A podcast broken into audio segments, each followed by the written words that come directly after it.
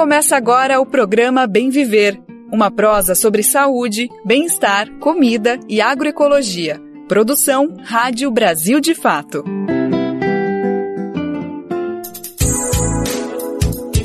Olá, minha gente, está no ar o programa Bem Viver. Hoje é terça-feira, dia 2 de janeiro de 2023. E a partir de agora, eu, Daniel Lamir, compartilho informações sobre agroecologia, meio ambiente, saúde, cultura e muito mais. Então, bora nessa conferir os destaques da nossa prosa de hoje?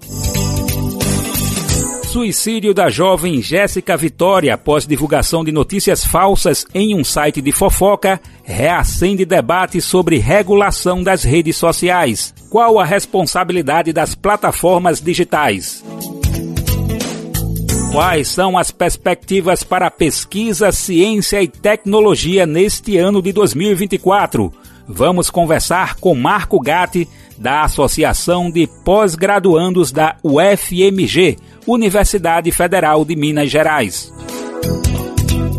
E aí, quais são as condições dos acampamentos do MST pelo país? Reportagem mostra que 70 mil famílias acampadas ainda aguardam regularização. Turbulências políticas na Argentina. A reação do país vizinho com a China já sente as primeiras fissuras após o ultradireitista Javier Milei assumir a presidência do país. Na Venezuela, ambientalistas denunciam uma onda de derrubada de árvores em Caracas.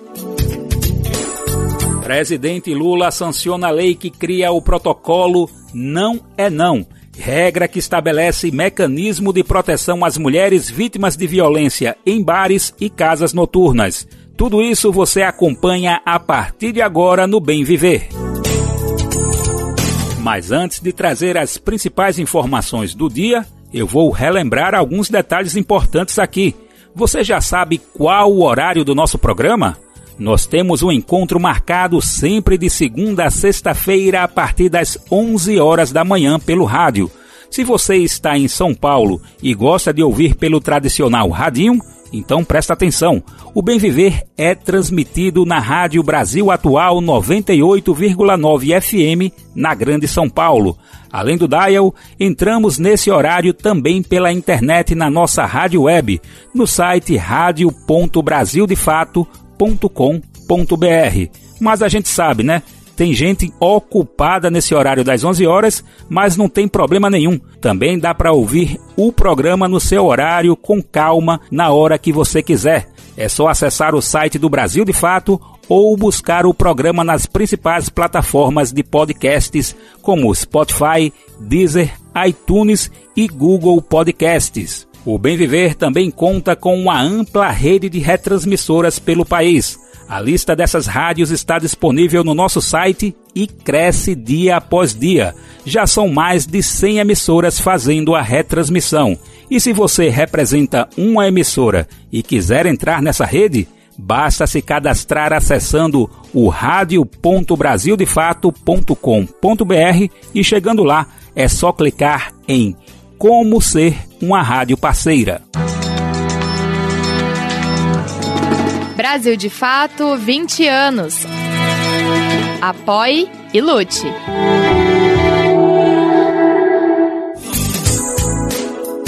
E a gente começa falando sobre os impactos das redes sociais. Vale demais a gente prestar atenção em como a chuva de informações virtuais mexem com as nossas vidas. É muito comum, por exemplo, a gente ver discussões acaloradas nos ambientes da internet, só que muitas vezes de forma irresponsável. É como se muitas pessoas fossem obrigadas a opinar sobre tudo, tendo ou não conhecimento de causa. Nesse processo, os ânimos muitas vezes são exacerbados e, além de exageros, muitas vezes as posturas adentram o campo do crime. Isso quando falamos, por exemplo, das posturas de ódio e outras violências nas redes sociais. Nos últimos dias de 2023, dois casos trágicos ajudaram a reacender o debate sobre a regulação das redes sociais aqui no Brasil. A jovem Jéssica Vitória, de 22 anos, e o youtuber PC Siqueira tiraram a própria vida após uma onda de linchamentos virtuais. Os dois casos jogam luz no debate sobre a necessidade de impor limites a discursos de ódio nas redes sociais e também a responsabilização das plataformas digitais na disseminação de desinformações. O repórter Igor Carvalho conversou com a jornalista Renata Miele, do Comitê Gestor da Internet. Ela falou sobre como o Brasil tem lidado com a questão dos linchamentos virtuais e que influência teria o projeto de lei 2360, que está em tramitação no Congresso Nacional.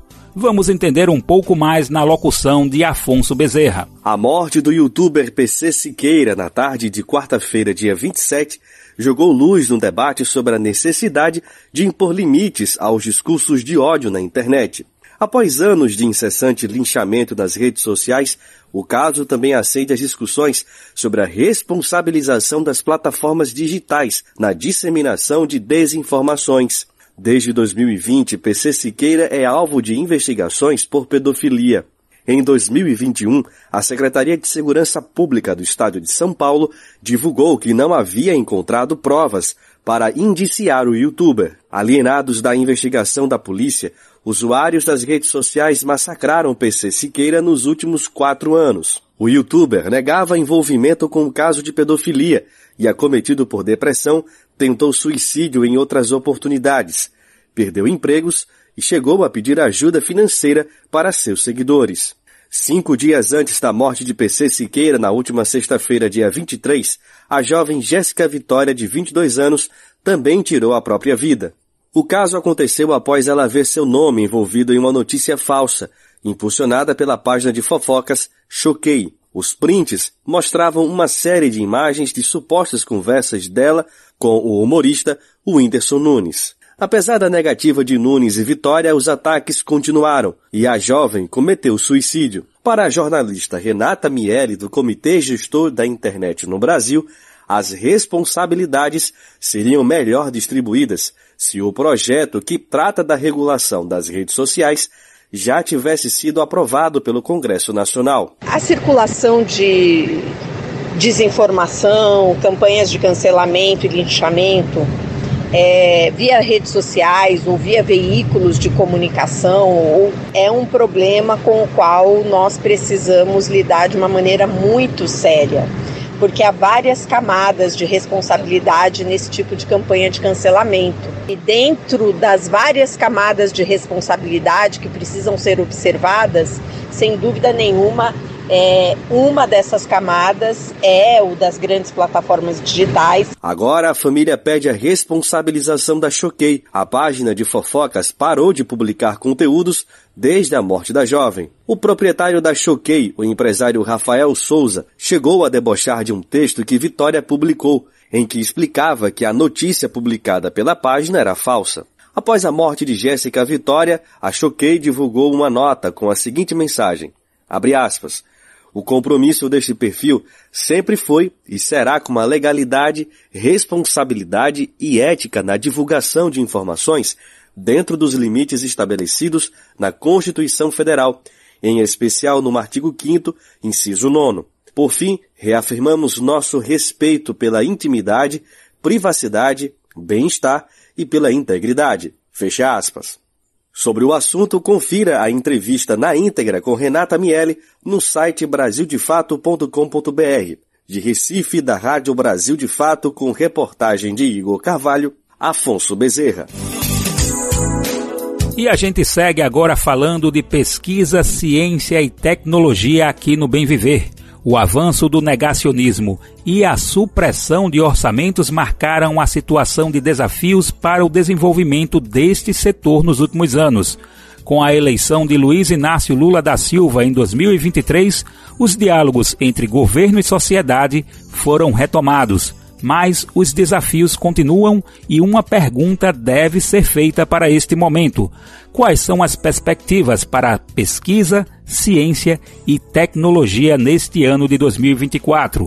Para nos ajudar a pensar essa questão, contamos com Marco Gatti, coordenador da APG da UFMG. ou seja, da Associação de Pós-Graduandos da Universidade Federal de Minas Gerais.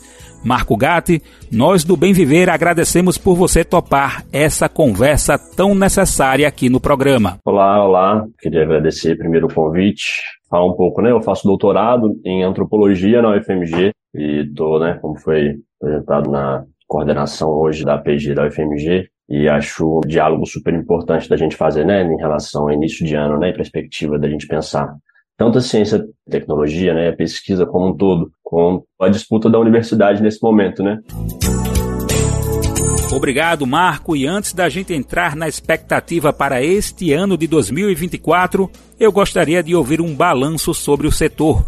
Qual o panorama que podemos fazer sobre o desenvolvimento da pesquisa, ciência e tecnologia nos últimos anos no Brasil? Ficou nítido nesses últimos anos, né, do apagão que a gente chama que teve na, na, na ciência em relação a, a tanto corte de verbas, né, quanto falta de perseguição mesmo nas universidades, né, principalmente públicas, e o que, que era feito de pesquisa nesses lugares. Então, muda a perspectiva em relação à esperança.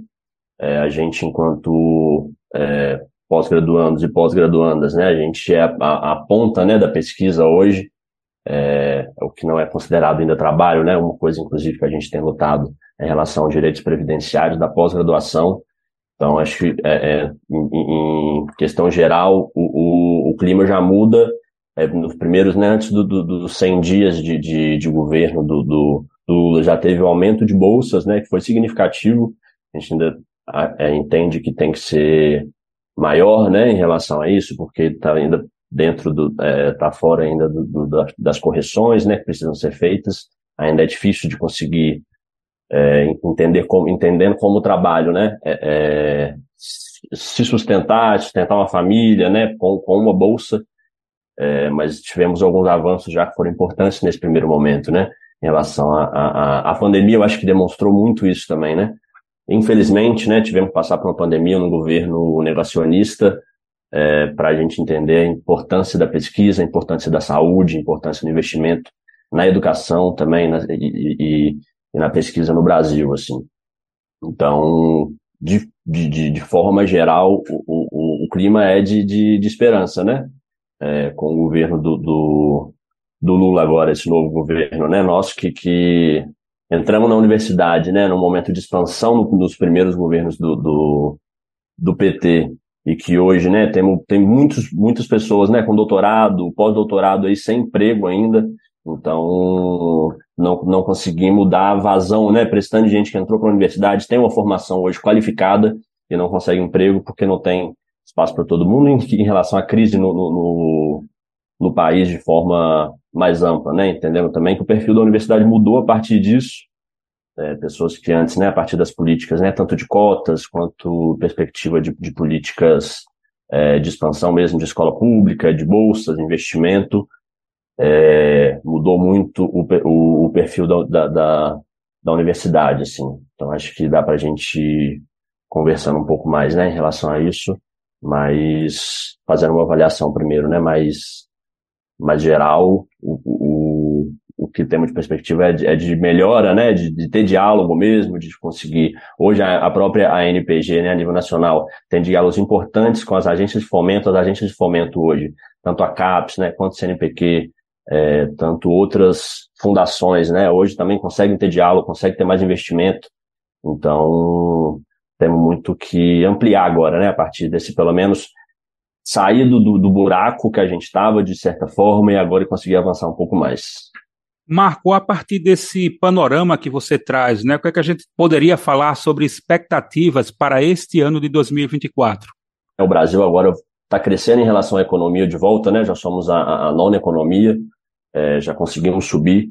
Então, investimento, inclusive, aumenta nossas perspectivas, né, em relação ao país, primeiro. Eu acho que garantia de, de investimento, de verba, as pessoas comprando, pessoas gastando dinheiro, isso é, primeiro já é uma, um, um, avanço muito grande em relação a, crescimento de Brasil. É, depois, em relação à pesquisa, em relação à universidade também, é importante a gente é, sair desse buraco inicialmente, né, que tava as universidades sem conseguir pagar a conta de luz, com perigo de fechamento, né? Mesmo não tendo é, é, não tendo tanta aula presencial, mesmo assim estava sem, sem investimento nenhum nas universidades. É, a própria Fundação Oswaldo Cruz, né, segurou muito isso, né, sendo uma, uma fundação que tem esse, é, é outras formas de captação de recursos também, né, as outras fundações é, conseguiram, algumas conseguiram segurar melhor que outras, e aí conseguimos primeiro sair desse, desse, desse buraco, como eu já disse, né? Em relação ao debate de emenda, por exemplo, já, já, já teve né, um sinal positivo, os ministérios também, né, tem, tem um, um conseguem também conseguiram ampliar já, a educação mesmo já teve mais investimento, né, já conseguimos fazer o, o, as batalhas, né, em relação, por exemplo, à, PEC do teto de gastos, né, que, que foi aprovada, né, no, no, no governo do Temer. Então, em relação, pelo menos, investimento de forma mais ampla, eu acho que nós já estamos melhorando. Eu, é, hoje, temos entendido que 2024 é um, um, um momento de pressionar ainda mais o governo, de disputar essa verba, de disputar esse orçamento, essa forma como como a, a, política tem sido desenhada e para ir para os lugares que a gente também entende que possa ser melhor ainda, né? Hoje, é, como você disse no início também, né? É, temos uma possibilidade de diálogo, temos, não, não temos porta fechada, né, para dialogar com o governo, mas não deixa de ser importante a gente ainda lutar, porque o, o, a sociedade está em disputa, o governo também está em disputa, né? Então acho que nós temos que fazer movimento de rua também, nós temos que é, criar perspectivas de, de ampliar esses, esses avanços que a gente tem conseguido, né?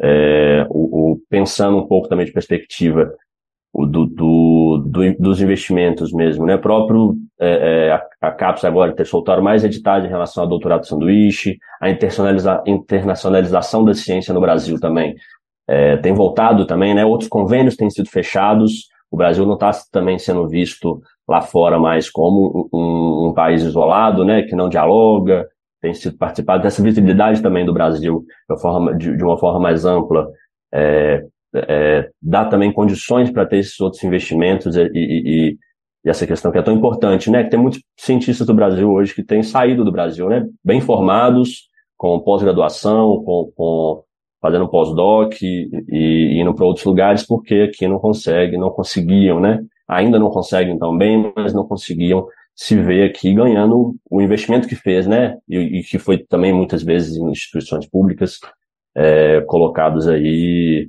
numa situação de, de muitos anos de estudo, muitos anos de trabalho e, e sem perspectiva de mercado mesmo, sem perspectiva de plano de carreira, então, a questão, por exemplo, do, do, dos direitos previdenciários, né, também da pós-graduação, é, a gente consegue pensar em perspectivas de, de que seja considerado, né, trabalho esse tempo que a gente está, porque a gente não fica fora do mercado de trabalho, a gente tem, consegue também pensar no plano de aposentadoria. Então, toda essa segurança, né, toda essa é, é pro, é, é, propostas que são feitas e possibilidade de diálogo, acho que por si só também elas já melhoram o, o panorama para a gente conseguir pensar e lutar, estudar e pesquisar para o ano que vem de uma forma que, que seja mais segura, de certa forma, né? É, sem previsão das universidades fecharem mais. Então, acho que é isso. O próprio, a questão da lei de cotas, né? O Plano Nacional de Assistência Estudantil também, com ampliação para a pós-graduação também, dá outras possibilidades, entendendo que, que, que o perfil da pós-graduação também mudou a partir dessa, dessas mudanças, né, que, foi, que, que, que via política pública e via muita luta também no movimento social, a gente conseguiu garantir a entrada de, de, de pessoas de, de, perfis diferentes também na universidade. É importante que a gente garanta que essas pessoas, né, é, consigam permanecer nelas e fazer uma ciência também, né, que, que, que seja, seja em diálogo com, com os anseios do povo brasileiro, né que seja uma, uma, uma pesquisa, né, um tripé da universidade, né, extensão, pesquisa, ensino, sejam, na verdade, pensados em diálogo com a sociedade e não enclausurados dentro do, dos portões da universidade, assim. Então, acho que quando foi necessário, né, é, é em relação aos ataques, né, de, de, do, dentro do governo também, as próprias universidades, né, como se ninguém fizesse, nada lá dentro, né, plantasse é, maconha, né, temos que debater isso tudo de uma forma para é, tirar esse folclore né, da cabeça da, da, da, população assim também, que não, não tem entendimento infelizmente, né, por causa dessa, dessas mentiras também que foram contadas. Esse diálogo com, com, com o povo é importante em diversos âmbitos, assim, é, é, tanto na produção de ciência que sirva, mas também de, de levar esses anseios também de uma forma que todo mundo possa entrar na universidade, assim.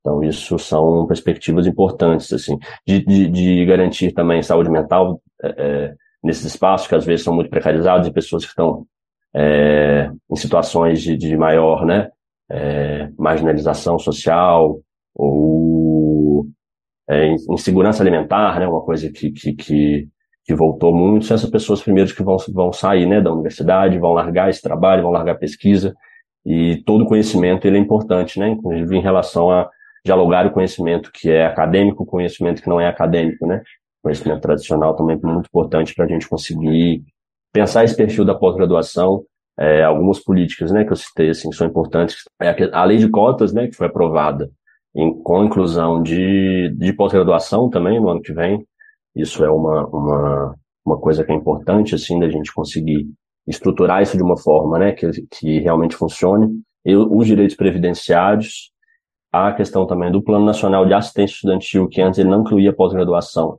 e hoje também está incluso, ainda é uma coisa que está sendo debatida de como vai ser a aplicação disso, de onde vai vir essa verba. Né? Hoje existem possibilidades de garantir permanência, tanto de auxílio alimentação e outras possibilidades, via outros recortes de, outro, de verba da, da, da educação especificamente, né? Então, de perspectiva mais ampla, para além das universidades públicas também, né? As próprias fundações e, e outros institutos de pesquisa também, assim, né? Tem feito esse diálogo, aumentando a questão das emendas parlamentares, isso também dá possibilidade, né, de fazer diálogo em relação às outras coisas e fortalecer a, as bancadas, né, os parlamentares que estão do lado da ciência, estão do lado da disputa, né, dessa tanto dessa verba quanto da sociedade como um todo.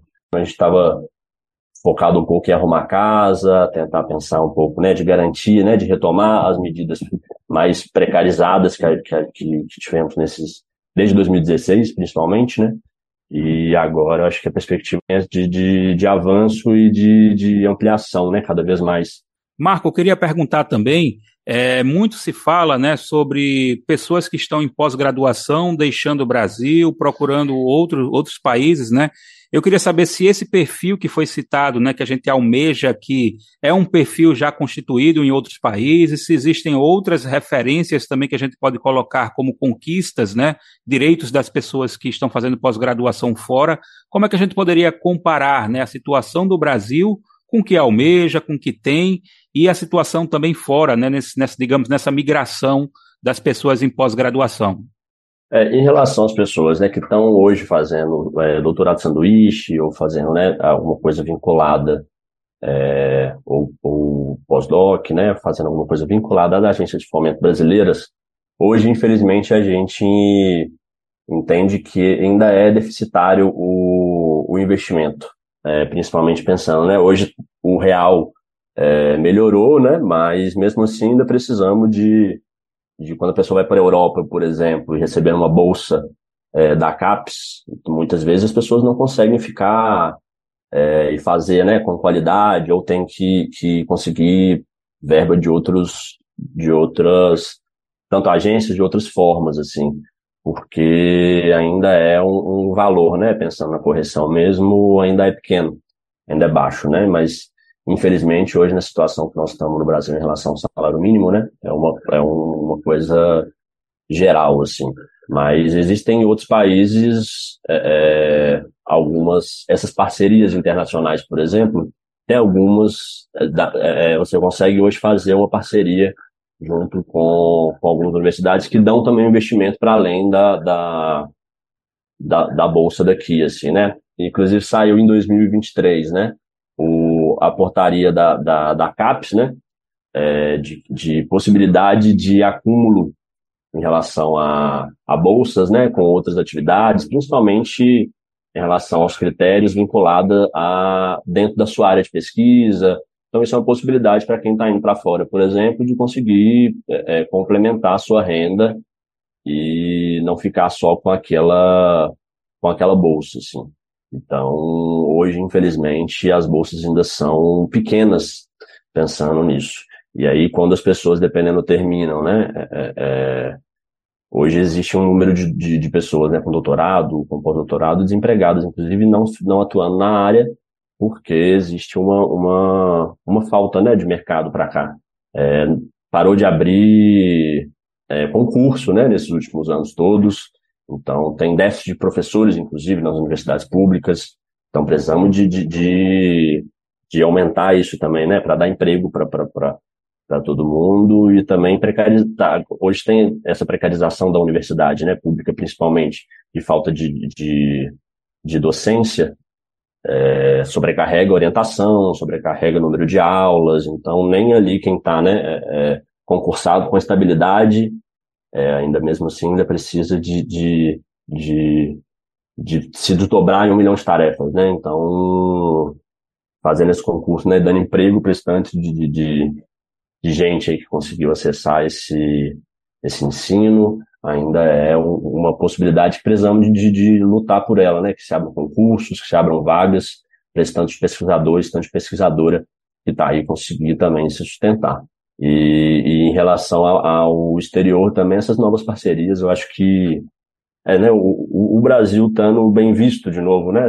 Saindo desse, desse isolamento, é importante para que, para que outras parcerias, outros é, é, consórcios sejam feitos em relação às outras universidades em outros países, número de vagas, número de bolsas, tudo isso é bom para o Brasil e para mostrar também que nós temos uma mão de obra é, qualificada, uma ciência de qualidade, né? Tem vários é, cientistas aqui no Brasil, inclusive, que hoje são referências internacionais é, no próprio é, Covid, né? O, o, que a própria UFMG fez, o que, que a Fiocruz fez, mesmo sem sem tanto investimento, né? Mesmo com o presidente negando tudo aquilo que estava sendo feito, além da falta de investimento, é, mostra que nós temos muita gente qualificada, assim, né? Então, essa perspectiva de internacionalização é, é, é boa, né?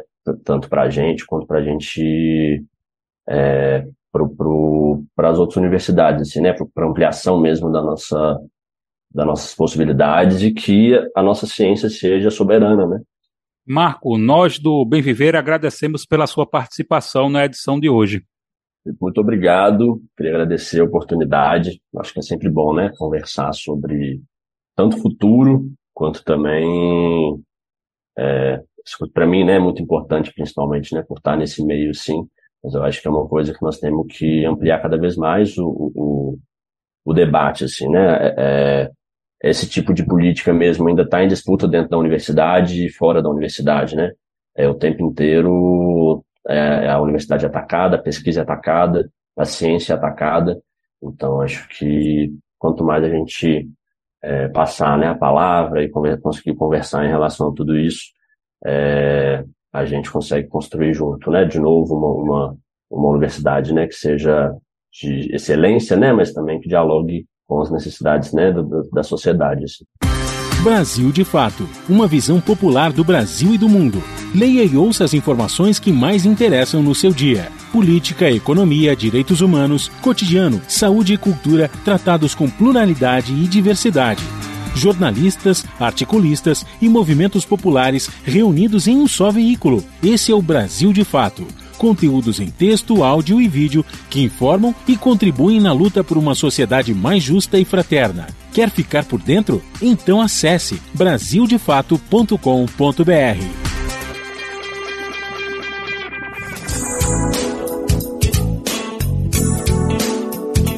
Em dezembro do ano passado, um acampamento do MST, o Movimento dos Trabalhadores Rurais Sem Terra, em Paraupebas, no Pará, pegou fogo após um curto-circuito. O incêndio, provocado por uma equipe de uma empresa de internet, deixou nove pessoas mortas. O caso levantou a discussão sobre as condições de vida nos acampamentos pelo país. Hoje, há 70 mil famílias acampadas aguardando regularização pelo governo.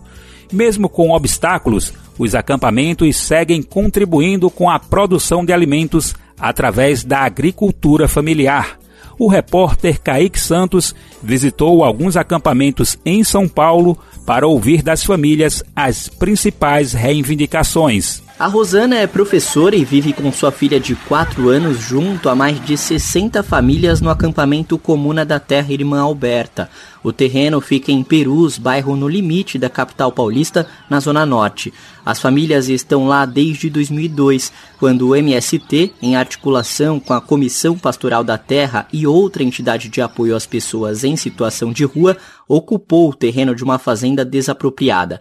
Além de dar aula numa escola pública, Rosana ajuda a produzir alimentos na comuna, mas lista algumas dificuldades. A gente tem bastante dificuldade de ter acesso à água, né? Porque a gente tem um poço, mas ele não é uma profundidade tão grande. Então, quando a gente foi ter horta, a gente teve que abrir mão, porque teve um certo momento que não estava tendo água. A gente preferiu agora, nesse momento, a gente trabalhar mais com as com as frutíferas, né? Mas não tem assim uma produção diária, né? Que fruta ela tem a época certa para produzir. Esses problemas são vividos por pelo menos 70 mil famílias acampadas em todo o Brasil. Muitas vivem com estruturas precárias, em barracos construídos com madeira ou mesmo moradias com lonas. Os acampamentos normalmente estão localizados em terras que não cumpriam sua função social como é o caso do território da Comuna Irmã Alberta, que formalmente pertence à Sabesp desde a desapropriação da fazenda, mas que era terra improdutiva quando foi ocupada. Apesar da comuna estar instalada há mais de 20 anos, ainda há entraves para chegar a um acordo e dar prosseguimento para a regularização, quando o acampamento se torna assentamento. Quem explica é Jade Percassi, integrante da direção estadual do MST de São Paulo, pela Regional Grande São Paulo, onde está o acampamento Comuna da Terra Irmã Alberta. Nunca chegaram a um acordo né, sobre o valor da terra, sobre o melhor instrumento, sobre a forma de regularizar. Em que pese essas dificuldades, as famílias resistem aqui na terra todo esse tempo é, e produzindo.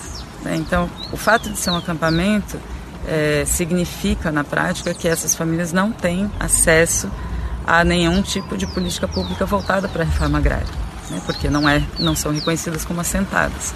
Na comuna da Terra Irmã Alberta é difícil conseguir até luz, já que a concessionária responsável, Enel, antiga Eletropaulo, se recusa a fazer a ligação. É o que conta a acampada Rosana Santos. Como é uma ocupação, a Eletropaulo nunca veio aqui instalar energia elétrica para gente. Então a gente tem que comprar fio e puxar de muito longe para ter uma energia ruim. E a gente gasta muito com a distância, que é o fio, né? Porque ah, a gente não paga porque faz um gato, mas esse gato ele tem um custo, porque o tanto que a gente investe em fiação, e às vezes as pessoas roubam nossos fios, então a gente tem que reinvestir novamente para não ficar sem energia. No começo de dezembro, a tentativa de instalar internet em um acampamento no Pará acabou em tragédia. Enquanto funcionários faziam a instalação à noite no acampamento Terra e Liberdade na cidade de Paraupebas, uma antena acabou encostando em fios de alta tensão. Isso provocou um curto-circuito com explosão e o incêndio que deixou nove mortos no local. Depois do acidente, o presidente Lula se solidarizou com as famílias e declarou em nota que o governo trabalha para avançar na retomada da reforma agrária após anos de paralisação. Porém, neste ano, segundo o movimento e conforme dados do próprio Ministério do Desenvolvimento Agrário, os passos foram lentos coordenador nacional do MST baseado no Paraná e responsável por acompanhar os acampamentos e assentamentos no estado, José Damasceno diz que, mesmo assim, os acampados se viram para criar alternativas para seguir produzindo e resistindo nos locais ocupados. Como nós temos muito tempo que não sai assentamento no Brasil, e os que saíram durante o governo Lula são muito pouquinho, diante da demanda realmente pouca coisa que saiu até agora, então, a grande parte dos acampamentos do Brasil desenvolveu essa prática de, de permanecer onde está e criando as condições para sobrevivência no espaço. Segundo o INCRA, foram criados 10 assentamentos em 2023. No Paraná, no início de dezembro, a conquista da regularização foi de uma comunidade 100% agroecológica. O assentamento Maria Rosa do Contestado foi oficializado na cidade de Castro após uma disputa que durou quase 10 anos. José Damasceno reforça a importância de assentar as famílias que, com acesso às políticas públicas num território regularizado, melhoram ainda mais a produção de alimentos saudáveis e passam a viver de forma digna a partir do assentamento, eu acho que melhora a vida das famílias por um, dá um salto de qualidade, porque casa, água encanada, energia, energia elétrica, saneamento básico, básico, atendimento à saúde, é, a educação, e aí vai. De São Paulo, da Rádio Brasil de Fato, Kaique Santos. Bom, agora nós vamos até a Venezuela. Por lá, os ambientalistas estão mobilizados para denunciar uma onda de derrubadas de árvores em Caracas, capital do país. O caso tem ameaçado a reputação da capital venezuelana, que se orgulha da imagem de cidade verde. Os ativistas estão se reunindo por meio da plataforma Plantados para sair em defesa da arborização urbana. A reportagem é do correspondente do Brasil de Fato na Venezuela, Lucas Stanislau, e a gente traz um detalhe aqui. Dessa vez, ele fez essa reportagem de São Paulo. A imagem de Caracas como uma cidade verde parece estar ameaçada. Movimentos denunciam a existência de uma prática desenfreada de derrubada de árvores na capital da Venezuela. Ambientalistas, pesquisadores, especialistas em urbanismo e moradores se reuniram na plataforma Plantados em defesa das árvores de Caracas. José Tchel Carvajal, um dos fundadores da Plantados, explica as principais causas. Caracas é uma cidade que a gente la considera Caracas é uma cidade que é considerada verde, com bastante vegetação, mas que vai perdendo de maneira progressiva, sobretudo pelas novas construções que vão se realizando, pelos novos comércios que aparecem ou que são reformados. Por los nuevos comércios que aparecem ou que se remodelam. Um estudo realizado em 2018 pela organização Ciudad Laboratório, em parceria com o Banco de Desenvolvimento Latino-Americano, monitorou a vegetação de 100 vias da capital. Os pesquisadores constataram que mais de mil árvores das 7 mil presentes nas regiões haviam sido derrubadas. Os índices devem ter aumentado desde então e as consequências ambientais já podem ser sentidas. A ausência de vegetação pode fazer com que a temperatura nos centros urbanos aumente de 2 a 3 graus Celsius, criando as chamadas ilhas de calor. O sociólogo Emiliano Mantovani, pesquisador do Observatório de Ecologia Política da Venezuela, explica como isso ocorre na prática. Isso incluso tu lo puedes sentir isso, inclusive, dá para sentir em um mesmo fragmento urbano, quando você caminha em um fragmento urbano, a sensação de calor e depois vai às zonas onde há mais bosques. Isso estou dizendo é uma questão de quarteirões, caminhando. Se sente o aumento da temperatura. Se sente o incremento. Exemplos da destruição de vegetação em Caracas se tornaram famosos nos últimos anos. A retirada de dezenas de árvores que margeavam a autopista Cacique Guacaipuro em 2021 chamou a atenção até do presidente Nicolás Maduro, que à época pediu que a prefeita Carmen Melendes estivesse atenta à prática. Já em maio de 2023, moradores do município El Hatígio, na zona sul de Caracas, pediram explicações à prefeitura pela remoção de um enorme samã, também conhecida como chorona no Brasil. A árvore estava plantada onde atualmente funciona uma loja de departamentos. A prefeitura se defendeu, dizendo que a legalidade da obra deveria ser decidida pelo governo nacional, através do Ministério de Ecossocialismo. Até mesmo o Ministério Público se pronunciou e disse que a retirada da chorona foi legal e que a espécie foi replantada em um parque da região. Outra polêmica envolvendo a remoção de árvores foi o projeto de construção de quadras do esporte pádel no bairro La Alameda, no município de Baruta, região central da capital. A iniciativa, que terminaria derrubando cerca de 5 mil metros quadrados de área arborizada, terminou embargada pelo Ministério de Ecossocialismo. Emiliano Mantovani propõe a união entre prefeituras e movimentos para um plano conjunto. Algo que se pode fazer com a cidadania Algo que pode ser feito com a população entre técnicos, povo e instituições governamentais da cidade, que provenha de um diagnóstico da cidade, identificando as zonas mais graves, que têm maiores problemas em relação às árvores. A partir disso, desenvolver um plano que seja participativo, que inclua os habitantes das comunidades, as organizações para fazer um reflorestamento. Para fazer uma, este, uma reforestação.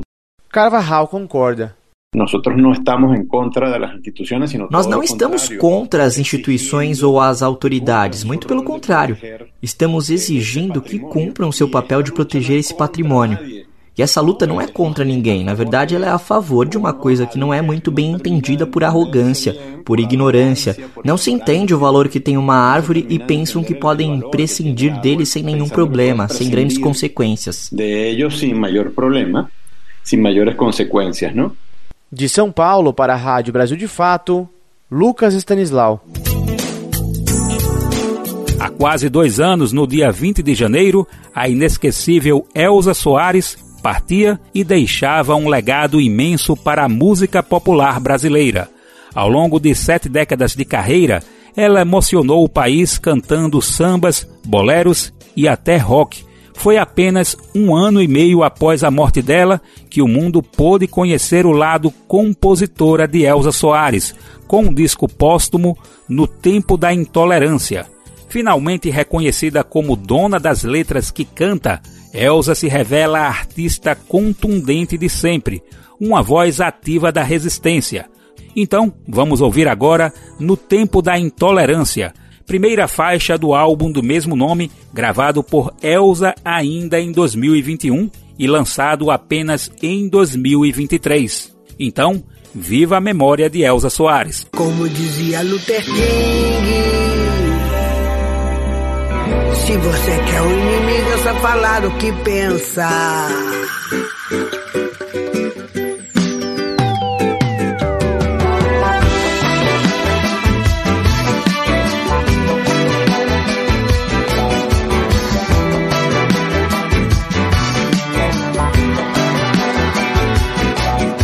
No tempo da intolerância, acordou com o pé esquerdo, tem que ir pra Cuba. Camisa do Brasil é coisa de fascista. Mulher que faz o que quer é chamada de puta. Homem que casa com homem chamado de bicha. Tá todo mundo atirando pedra. Com a vida cheia de pecado. Cada um fazendo a sua regra. Ninguém mais pode pensar o contrário. Mas eu apanho de todos os lados. Eles dizem que eu sou polêmica, como dizia Luther King. Se você quer um inimigo, é só falar o que pensa.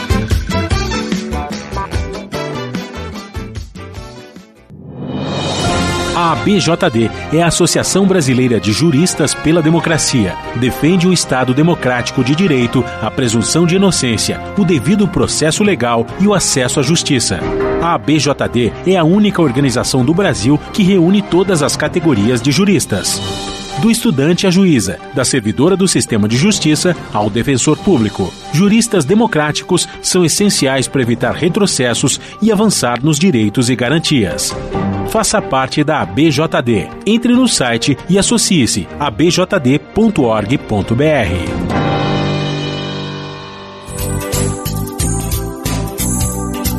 A Força Nacional deve manter até março deste ano as ações de combate ao crime organizado na Amazônia Legal. A ação atende a um pedido do Ministério do Meio Ambiente e consiste em ações de fiscalização e repressão ao desmatamento ilegal, extração ilegal de madeira e incêndios florestais, além de outros crimes. A reportagem é de Gabriel Correa da Rádio Agência Nacional. A Força Nacional deve permanecer no mínimo até o final de março de 2024 na Amazônia, na Operação Arpão 1, que combate o crime organizado e o narcotráfico na calha dos rios Negro e Solimões, em apoio ao governo do Amazonas. As portarias assinadas pelo ministro da Justiça e Segurança Pública em exercício, Ricardo Capelli, foram publicadas nesta quinta-feira no Diário Oficial da União com ações de segurança destinadas à região. Segundo Capelli, as medidas atendem a uma solicitação da ministra do Meio Ambiente, Marina Silva, para apoiar os trabalhos do IBAMA e do ICMBio na Amazônia Legal, em acordo com o Programa Amazônia Segurança e Soberania, que prevê 2 bilhões de reais em investimentos. Estão previstas ainda ações de fiscalização e de repressão ao desmatamento ilegal, à extração ilegal de minério e madeira e a outros crimes ambientais, além do combate aos incêndios florestais e queimadas, assim como a invasão de áreas federais na Amazônia Legal. As medidas estão de acordo com a determinação do presidente Lula feita na semana passada em reunião ministerial para o reforço das ações dos ministérios envolvidos com o combate ao garimpo ilegal em Roraima e Amazonas. Da Rádio Nacional em São Luís, Gabriel Correa. Estão abertas as inscrições até o dia 31 de janeiro para o edital Amazônia Resiliente 2 Povos da Floresta. A iniciativa pretende financiar 34 projetos que atuam na defesa dos territórios da Amazônia. Cada projeto poderá receber até 50 mil reais. Podem participar do edital indígenas, quilombolas, extrativistas e ribeirinhos o financiamento prioriza comunidades que estejam com alta sensibilidade às mudanças climáticas. Para consultar outras informações, basta acessar o site casa.org.br. Repetindo, casa.org.br. O presidente Luiz Inácio Lula da Silva sancionou no final do ano passado a lei que estabelece o protocolo Não é Não essa é uma forma de combater o constrangimento ou a violência praticada contra mulheres em bares e casas noturnas. Segundo o protocolo, as mulheres vítimas de violência devem ser imediatamente afastadas dos agressores e acompanhadas após a ocorrência por uma pessoa escolhida pela própria vítima. A lei também determina que cabe à mulher definir se foi vítima de constrangimento ou violência o estabelecimento comercial tem deveres diante de situações como essa. Deve assegurar que haja na equipe pelo menos uma pessoa capacitada para lidar com os casos de violência contra a mulher, deixar visíveis os contatos da Polícia Militar por todo o estabelecimento e adotar medidas para preservar a integridade física e a dignidade da mulher. O presidente Lula também sancionou no ano passado a lei que estabelece uma pensão para órfãos de mulheres vítimas de feminicídio. A lei determina que os filhos, filhas ou dependentes da vítima assassinada possam receber um salário mínimo. Agora, a Câmara dos Deputados aprovou o projeto que concede prioridade no serviço público para os filhos, filhas ou dependentes de mulheres vítimas de violência. A reportagem é de Maria Neves, da Rádio Câmara. Com a aprovação pela Comissão de Constituição e Justiça, a Câmara encerrou a análise do projeto que concede prioridade nos serviços públicos a órfãos de vítimas de feminicídio. A proposta será encaminhada ao Senado. Pelo texto, crianças e adolescentes, filhos e filhas de vítimas de feminicídio terão preferência nos serviços de saúde, em especial para atendimento psicológico. A medida prevê ainda acesso prioritário às escolas mais próximas à casa do responsável legal do órfão, mesmo que não haja vagas. Crianças e adolescentes nessa condição também deverão receber atendimento preferencial em programas de assistência social, no acesso ao Judiciário e ao Instituto Nacional de Seguro Social, o INSS.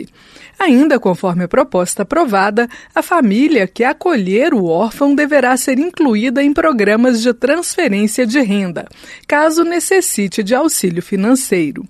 Na opinião da deputada Laura Carneiro, do PSD do Rio de Janeiro, todas as medidas são importantes para criar uma rede de proteção a órfãos do feminicídio, em especial o atendimento psicológico. O grande tema para essas crianças é a questão da saúde mental né? e, e, os reflexos disso na sua vida adulta. É uma criança que vê uma, um ato criminoso, que vê a sua mãe sendo morta, ou que fica sem a sua mãe porque o seu pai a matou, ou o namorado da mãe, que são os casos mais comuns. É óbvio que essa criança cresce muito revoltada, digamos assim. E isso é, necessitaria, por isso, esse, esse novo projeto trata dessa matéria de um acompanhamento psicológico. Laura Carneiro foi relatora do texto em duas comissões da Câmara: a Comissão de Previdência, Assistência Social, Infância, Adolescência e Família e a Comissão de Constituição e Justiça.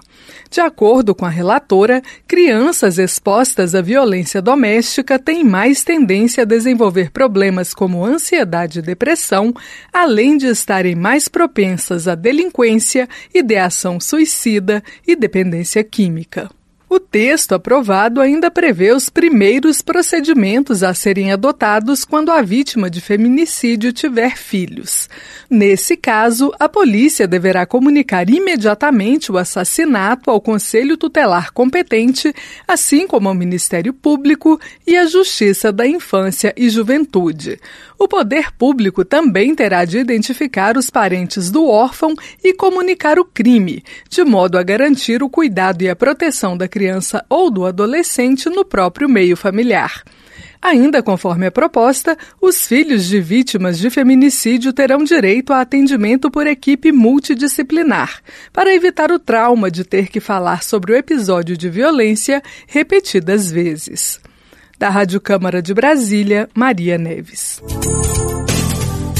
A Argentina segue em turbulência política após a posse do ultradireitista Javier Milei. Além de tentar mexer em uma série de direitos trabalhistas e privatizar estatais importantes no país, Milei também tem apostado em rupturas no plano internacional e prejudicado estratégicas relações diplomáticas. Uma delas é com a China. A relação já começa a mostrar fissuras, apesar de não ter rompido vínculos. A reportagem é de Mauro Ramos, nosso correspondente na China. Quando o candidato agora presidente argentino Javier Milei afirmou que não promoveria a relação com países comunistas como a China. Embora tenha moderado o tom nos primeiros dias em relação ao gigante asiático, a tensão está instalada.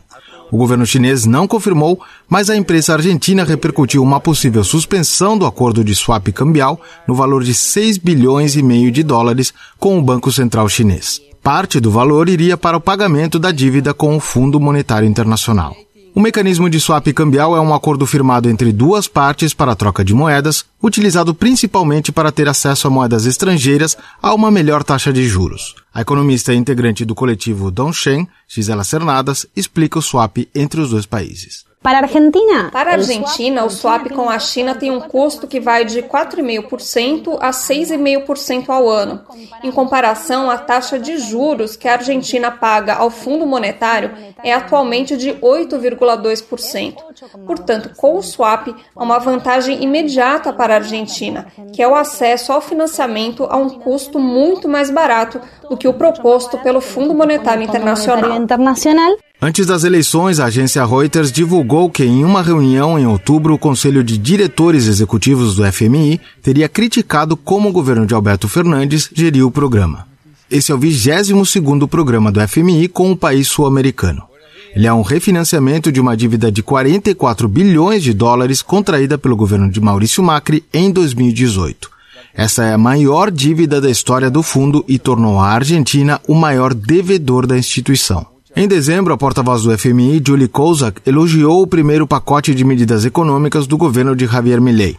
As medidas de austeridade que geraram protestos no país incluem a terceira maior desvalorização do peso argentino na história, de 54% frente ao dólar, e a eliminação dos investimentos públicos em cerca de 5% do PIB, o equivalente a 100 bilhões de reais. Fundo Monetário Internacional. O Fundo Monetário Internacional tem uma longa história de imposição de políticas monetárias e fiscais aos nossos países.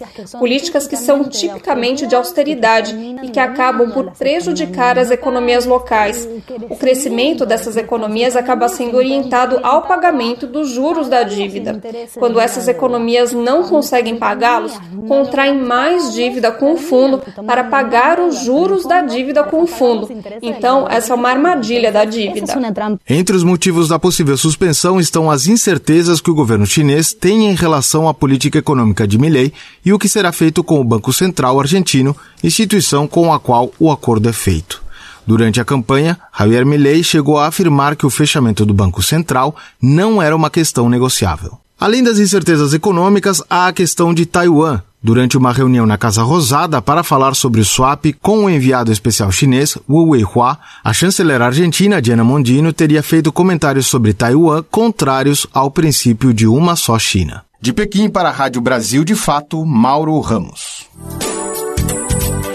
Bom, agora fica de olho nessa iniciativa que eu vou falar aqui. Lembra que o Museu Nacional do Rio de Janeiro pegou fogo em 2018? Pois é, pessoas físicas agora poderão ajudar a financiar a reconstrução do espaço. O orçamento da obra é estimado em 445 milhões de reais. A reportagem é de Fabian Sampaio, da Rádio Agência Nacional. Pessoas físicas e empresas podem ajudar na reconstrução do Museu Nacional no Rio de Janeiro, destruído por um incêndio em 2018, doando parte do imposto de renda devido ao leão. O museu está inscrito no PRONAC, Programa Nacional de Apoio à Cultura da Lei Rouanet, e pode receber doações dedutíveis do IR. As doações devem ser feitas ainda este ano e deduzidas na declaração do ano que vem. Os recursos serão aplicados na modernização das instalações da Biblioteca do Horto Botânico e na segunda fase das obras de restauração do Paço de São Cristóvão, o edifício tombado pelo IFAM que abriga o museu. O diretor do Museu Nacional, Alexander Kellner, explicou como a doação pode ser feita por pessoas físicas. De cada 100 reais que qualquer pessoa terá que pagar ao fisco no ano que vem,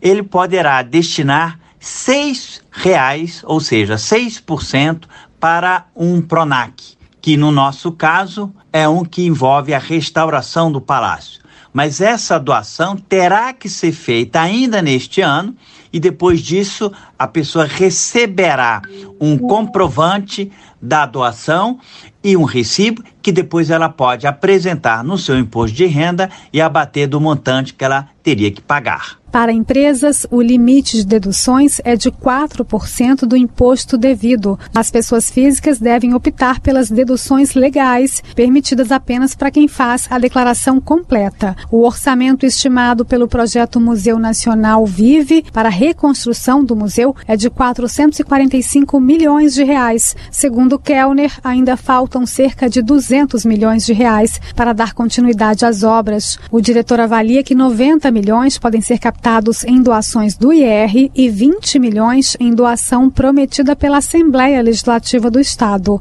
Kellner afirmou, no entanto, que tem tentado sem sucesso agendar uma reunião com a presidência da Alerj para tratar do assunto. Desses recursos dependem as próximas inaugurações. A fachada principal do Paço de São Cristóvão já foi inteiramente restaurada e inaugurada na comemoração dos 205 anos da instituição em junho deste ano. Em setembro de 2024, quando se completam seis anos do incêndio, está prevista a abertura da sala do meteorito Bendegó e da escadaria monumental do Palácio Histórico. Alexander Kellner também confirma que a reabertura parcial do museu está prevista para abril de 2026. Então teremos algo em torno de 3 mil metros quadrados de área expositiva, juntamente com todas as facilidades e importantes adaptações para a acessibilidade universal da nossa instituição. Sem esquecer da parte educativa, que terá uma área de aproximadamente 400 a 500 metros quadrados. Mas a reabertura total do museu só deve acontecer mesmo em 2028. Em nota, a Alerj afirmou que os 20 milhões de reais doados ainda não foram repassados porque o museu, até o momento, não cumpriu exigências do termo firmado com a UFRJ, que é a responsável pelo prédio histórico. Ainda de acordo com a nota, o museu queria receber a doação por meio da Associação dos Amigos do Museu Nacional, o que não é possível. Quem desejar fazer uma doação aos projetos de recuperação do Museu Nacional com dedução no imposto de renda pode acessar os dados para transferência no site museunacionalvive.org.br barra doação sem cedilha e sem tio. Da Rádio Nacional no Rio de Janeiro, Fabiana Sampaio. Bom, por hoje é só, ficamos por aqui e nós voltamos amanhã a partir das 11 horas com o titular Lucas Weber. Vamos atualizar você das principais notícias da agroecologia, do meio ambiente, da cultura e da saúde. A nossa jornada continuará firme neste ano de 2024. Até breve.